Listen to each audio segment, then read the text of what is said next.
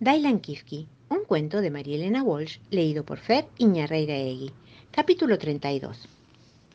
Nos dimos vuelta y con la boca abierta vimos al abuelo perfectamente disfrazado de detective, con gorra y capita cuadros, lupa, pipa y patillas. Toda la vida fui detective diplomado, dijo el abuelo desdeñosamente, lustrando la pipa con la manga.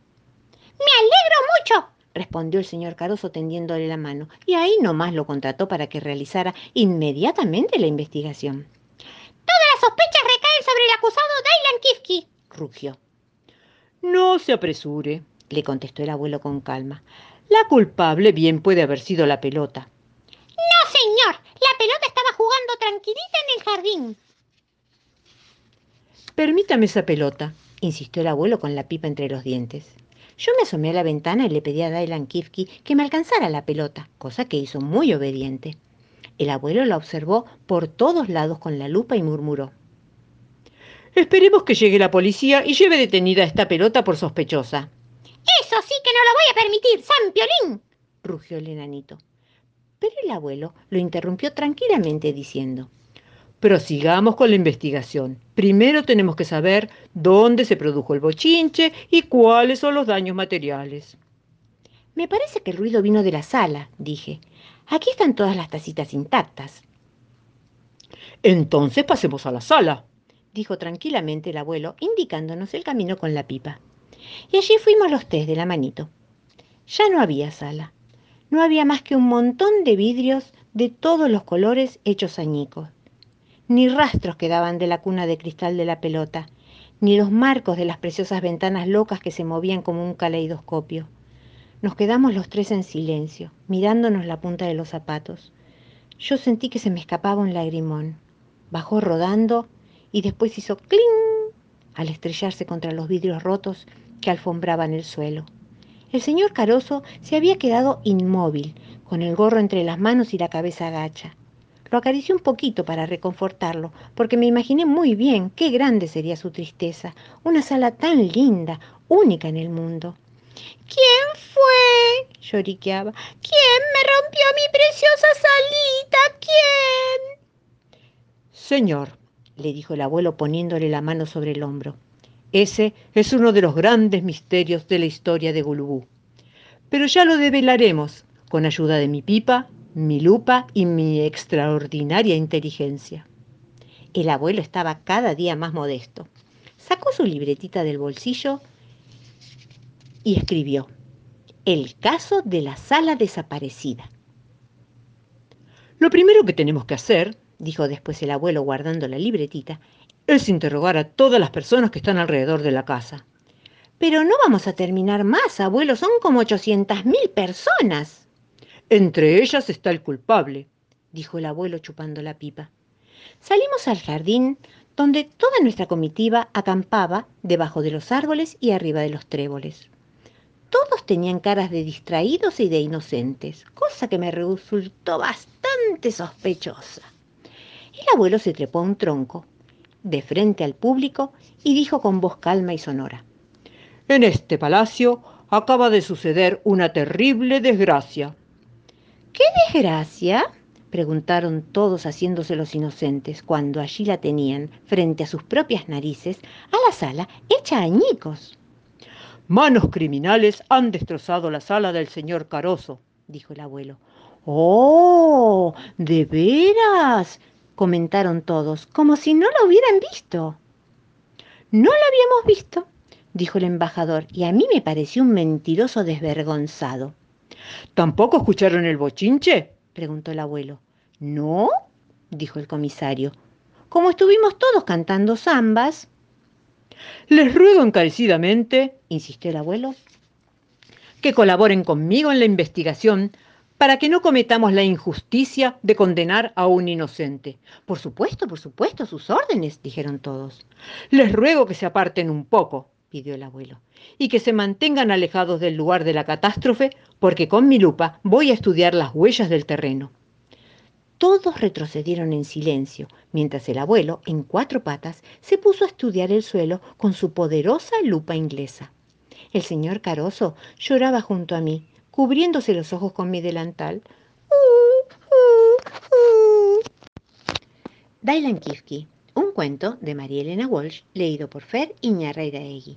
Capítulo 33. Pobre don Caroso. Yo le acariciaba la cabezota al enanito y trataba de consolarlo. No se aflija, señor Caroso, entre todos vamos a reconstruir su sala. Y mientras tanto, ¿dónde va a dormir la pelota? preguntaba, hipando inconsolable. A los pies de su cama, señor Caroso. No, no le gusta. Medianoche tiene pesadillas y salta sobre mi cama y me asusta. No se aflija, el abuelo va a descubrir al culpable y como castigo lo va a obligar a reconstruir la sala. Mi preciosa salita con ventanas locas de todos colores. Para distraerlo lo invité a la cocina a preparar una sopita de avena para darle a Dailan Kifki. Me extrañó no ver ni un solo sirviente en el palacio, ni un solo cocinero en la cocina. No se ven, pero hay muchos, me explicó el enanito. Tuve que cocinar de rodillas porque la cocina era muy chiquitita. Cuando salimos a llevarle la sopa a Dailan Kifki, el abuelo seguía gateando alrededor de la sala destruida, olfateando el suelo como un sabueso y observándolo viscamente a través de su lupa. Una hormiga, decía el abuelo y la anotaba en su libreta. Una cucaracha con peluca, decía el abuelo y lo anotaba como sospechosa una lombriz empachada. Y la notaba. No va a terminar más, pensé alarmada. De pronto el abuelo se detuvo, hundió la nariz en el suelo, miró y remiró con la lupa, comparó lo que miraba con la hormiga, con la cucaracha y la lombriz, sacó una regla y un compás, midió bien lo que miraba, lo anotó en su libreta y vino a decirme al oído. Me parece que ya lo tengo. ¿Al culpable, abuelo? Ajá. No es Dailan ¿verdad? Eso lo vamos a comprobar inmediatamente, dijo con calma. He encontrado una huella que es una circunferencia de un centímetro de diámetro. Ahora falta ver cuánto miden las patas de Dailan Kifki. Si son de la misma medida, sin duda el culpable es él. Hay varias huellas idénticas. Me parece que la pata de Dailan Kifki son un poco más grandes, abuelo. Eso hay que comprobarlo con mi regla y mi compás. Tráeme al acusado inmediatamente. Fui a buscar a Dailan Kifki, que había terminado su sopita, y lo llevé de una oreja a comparecer ante el detective. Perfectamente, dijo el abuelo. Procederemos a efectuar la investigación cronológica, numismática y peripetifláutica de la huella dactilar de este proboscidio, en comparación filatélica con los rastros paralelepípedos y sintomáticos descubiertos en el terreno adyacente. Cosa que sin duda quería decir que iba a ver si las patas de Dailan Kifki coincidían con las huellas descubiertas en el barro. El abuelo sacó su libretita y comprobó la medida de las huellas, un centímetro. Luego tomó la regla y el compás y con ayuda le doblamos la patita a Dailan Kifki y el abuelo le midió la pata cuidadosamente. 48 centímetros, 15 milímetros dijo el abuelo, y anotó en su libreta. ¿No ve? le dije, las huellas no son de él. Para mayor seguridad, vamos a comprobarlo en la práctica. Y colocó la pata de Dailan Kifki sobre uno de los agujeros descubiertos en el terreno. Sobran 47 centímetros y 15 milímetros, dijo. Por lo tanto, esta huella no pertenece al acusado. Ah, yo suspiré aliviada. Las huellas eran unos agujeritos redondos, distribuidos sistemáticamente. De zapato no son, pensé. De monopatín tampoco. De gallina tampoco. Son huellas muy raras, le comenté al abuelo. Yo diría que son huellas de un animal con una sola pata. Tonterías, me dijo. ¿Conoces acaso algún animal que tenga una sola pata? A ver, me puse a pensar con el dedo en la frente. El caracol no tiene ninguna, la mosca tiene varias, pero ¿para qué va a molestarse en caminar si puede volar? La mesa tiene patas, pero no es un animal. Ya lo tenemos, me interrumpió el abuelo. Tenés razón. El culpable bien puede tener una o más patas, pero no ser un animal. Una sola pata. Me dolía la cabeza de tanto pensar. Ya lo tengo, abuelo, grité alborozada. ¡Un paraguas! Eso es, gritó el abuelo, abrazándome con lágrimas en sus ojos. Estas huellas son de un paraguas, siempre lo supe. Pero abuelo, le dije tratando de calmarlo, no me dirá que un pobre paraguas puede haber causado semejante terremoto. ¿Por qué no? Me contestó el abuelo misteriosamente, y se alejó hacia donde estaban los curiosos, los personajes, los vecinos y todo el mundo tomando mate con cara de inocentes. El abuelo se detuvo en mitad del camino, sacó su libretita y anotó. El caso del paraguas asesino. Dailan Kifki, un cuento de María Elena Walsh, contado por Fer Egui. Capítulo 34. El abuelo se trepó sobre una piedra, tocó la campana, tan chistó varias veces enérgicamente, hasta que consiguió imponer un silencio impresionante. Entonces dijo, Alumnos, presente, contestaron todos muertos de miedo de Chucho, de Cuiqui y de Julepe. Luego de largas investigaciones, dijo el abuelo, y gracias a mi lupa y mi pipa, he descubierto que el culpable o cómplice principal de esta espantosa catástrofe tiene una sola pata y por lo tanto es un paraguas. De la multitud se desprendió un murmullo de asombro. Ruego a los presentes, continuó el abuelo, que el que sea poseedor de un paraguas se presente de inmediato en esta seccional y allí se quedó, escrutando con ojos de prócer y esperando que el paraguas culpable apareciese. Pero nada, nadie se movía. Último aviso, previno el abuelo severamente. Advierto a cualquier paraguas, vivo o muerto, seco o mojado, que se encuentre entre ustedes, que se presente de inmediato. Y entonces se oyó una voz que protestó de esta manera. ¿Para qué quiere un pobre e indefenso paraguas si todo el mundo sabe que el único culpable es ese meterete de elefante? Yo me puse furiosa al oír semejante calumnia y Dailan Kifkin no les digo nada. Revolvió las orejas y la trompa como para comerse a mi tía Clodomira, porque era ella la que había hablado muy indignada señalándolo con el paraguas. Enseguida se puso a discutir con el abuelo y todo el mundo empezó a comentar, discutir, tomar partido y apostar por uno y por otro. Fue tan grande el bochinche que nadie se dio cuenta de que mi tía revoleaba el objeto buscado, su paraguas, ese famoso paraguas que no abandonaba en el paragüero ni para dormir. En mitad de la pelea, el abuelo se dio cuenta y gritó, pero ¿cómo se atreve usted a acusar a ese pobre elefante inocente cuando usted tiene en su propia mano y a la vista de todo el mundo al verdadero culpable, su paraguas? ¿Qué? ¿Cómo? ¿De parte de quién? ¿Qué dice? tartamudeaba mi tía Clodomira, mirando fijamente su paraguas, visca de asombro, ya que con tanta discusión ni ella se había dado cuenta de que lo tenía en la mano.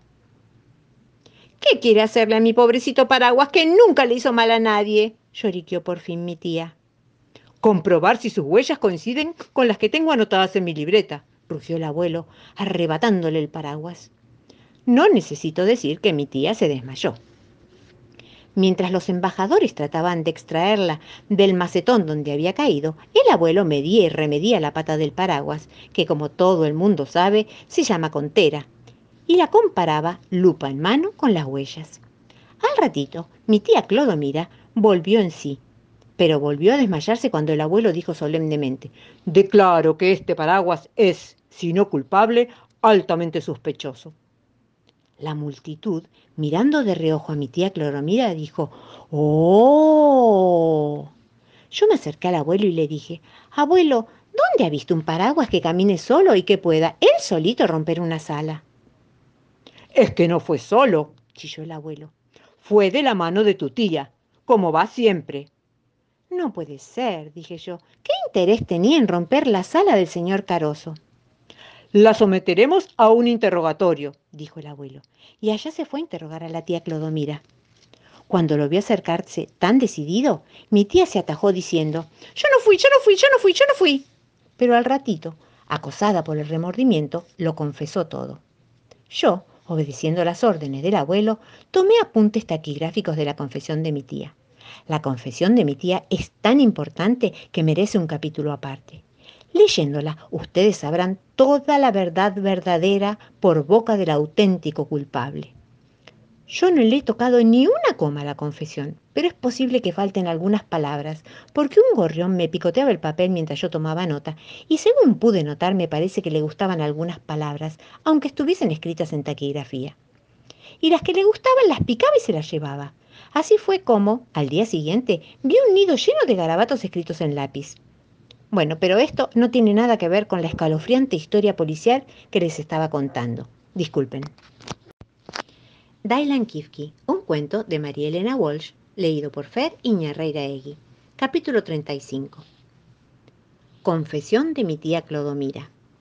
Yo no fui, yo no fui, yo no fui. Bueno, sí, fui yo, pero sin querer. Ustedes, señores, saben muy bien que yo no soy mala, ni dañina, ni destrozona. Al contrario, soy atenta y servicial. ¿Acaso no hace una semana que les estoy cebando mate a todos? Lo que pasó es que todo el mundo quería entrar a la casa del señor enanito caroso no sé cuánto. ¿No? Todo el mundo. Todos tenían curiosidad. Y yo también, señores del jurado. Yo me moría de ganas de entrar a bichar. ¿Por qué no? ¿Qué hay de malo en eso? Yo también quería probar, como todos, el chocolate en tacitas de porcelana. Pero como la casa era tan chiquita, resulta que no entró nadie más que el abuelo y su nieta. Pero cuando sentí el olorcito a chocolate caliente, me quise asomar un poquito, nada más que un poquito, y resulta que me asomé a la puerta de la salita, y como era tan angosta, allí me quedé atrancada, sin poder entrar ni salir, ni entrar ni salir. Claro, ya sé que soy un poquito gorda, casi tan gorda como ese elefante, y como cuatro buzones juntos atados con un piolín. Entonces forcejeé un poquito, hice palanca con mi paraguas y crash, plim, pam, rataplan, pluf, puf. La puerta se vino abajo, junto con toda la sala, incluido el precioso ventanal con vidrios de todos los colores. Pero les aseguro que mi pobre paraguas es inocente. Él ni siquiera quería probar el chocolate. Ahora que he confesado todo, señores detectives, arréstenme.